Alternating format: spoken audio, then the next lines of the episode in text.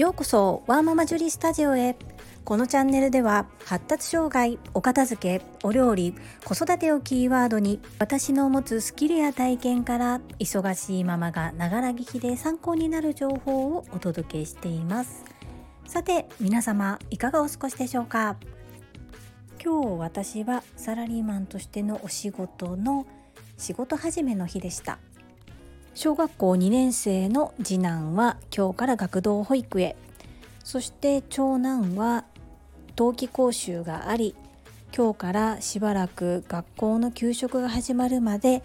兄弟弁当を入れるという日々が続きます。毎回長期連休の休み明けに思う言葉学校の給食本当にありがたいなということです。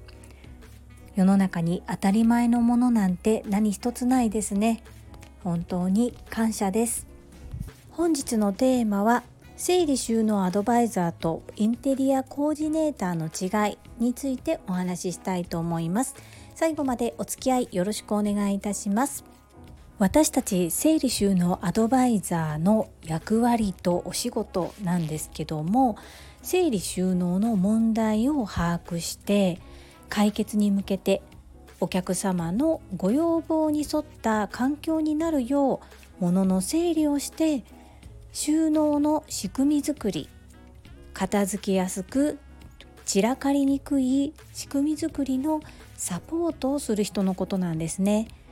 ですがよくインテリアコーディネーターの方と整理収納アドバイザーがイコールもしくは同じような役割と思っておられる方が多いです。インテリアコーディネーターの方っていうのは分かりやすく言うとモデルルームのような綺麗に整ったお部屋お部屋の環境を整える方のことですね。綺麗に飾るためには書類が山積みで綺麗に飾れますでしょうか？床に散らかったものがたくさんある状態で素敵な空間を作ることができますでしょうか？まずは整理お片付けそれをした後にインテリアコーディネーターの方にきれいに装飾していただくという順番になると思うんですね。もちろん整理収納アドバイザーの方の中にはインテリアコーディネーターの資格をお持ちの方もいらっしゃいますがまあ全員そういった方ではないです。おしゃれに装飾できる方イコール整理収納アドバイザーではないですよというところをお伝えしたいです。整理収納アドバイザーとインテリアコーディネーターの方がコラボレーションをして綺麗に整ったお家に綺麗な装飾をしていくということも可能ですがまずは整理お片付け不要なものを取り除くことが最初に必要ということになります。よく私たちは最初にお客様に対してゴールを決めていただきます。どんな風になりたいですか？これなかなかパッと答えれる方いらっしゃらないんですよね。ぼんやりとした理想なんとなく片付けたいそんな風に思っている方はいらっしゃるんですがこんな自分になりたいこんなお家にしたいこんなお部屋にしたいという具体的な例が具体的な思い形が自分でもよくわからない方っていうのもいらっしゃいます。何を隠そう？私もそうでした。家族から趣味が悪いとずっと言われ続けて育っていましたので洋服一つにしても小物一つにしても自分が選ぶものはセンスがなくっておしゃれじゃないものなんだっていう思いから始まっていますので自分が好きだとか好みで気に入って選んだものに自信が持てないそんな日々が続きました。ですがいろんなものに触れてそしていらないものを取り除くことで自分の好きなテイストに気づけたというところもあります。そしておしゃれになりたいとおしゃれな方に相談してみても必ず言われることはおしゃれは一日にしてならずそして見えないところをきれいにする。そういう心がけが大切だよというふうに教えていただくことが多いです。おしゃれな方がそうおっしゃるのであればきっとそうなんですよね。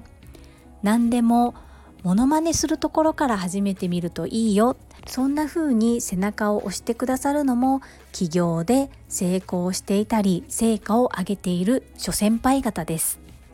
なので私は出どころをはっきりさせた状態で自分のものではない自分の考えではないところは我が物顔をせず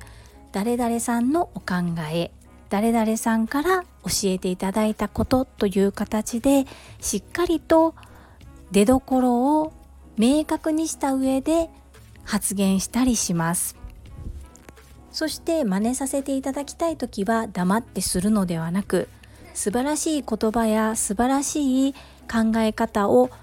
シェアさせていただきたい時も黙ってするのではなくちゃんとその言葉を発言したり発信されている方に了承を得てからするようにしています。そんな形でモノマネをさせていただいているうちに自分の好きなものや自分の好きなことそして自分に合ったやり方っていうのが見えてくることがあります。口で言うのは簡単なんですね。ですがそれを行動に移すのはとても勇気がいることですしなかなか頭で思ったことを発言してそして行動に移すっていうことに勇気もいったりしますのでできない方も多いです。ですが一度しかない人生。自分の好きなもの自分が気に入ったものに囲まれて過ごしたいと思いませんか？自分の大切なもの自分が好きなもの自分の好きなテイストに気づくためにも一度いらないものを手放してみるそんな工夫をされてみるのはいかがでしょうか？今の時代物にあふれていますよね。だからこそ本当に自分が欲しいもの本当に自分が大切にしたいものを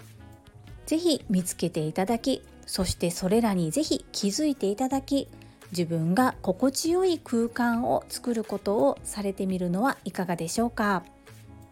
今日言いたかったことはインテリアを整える前にまずは整理整頓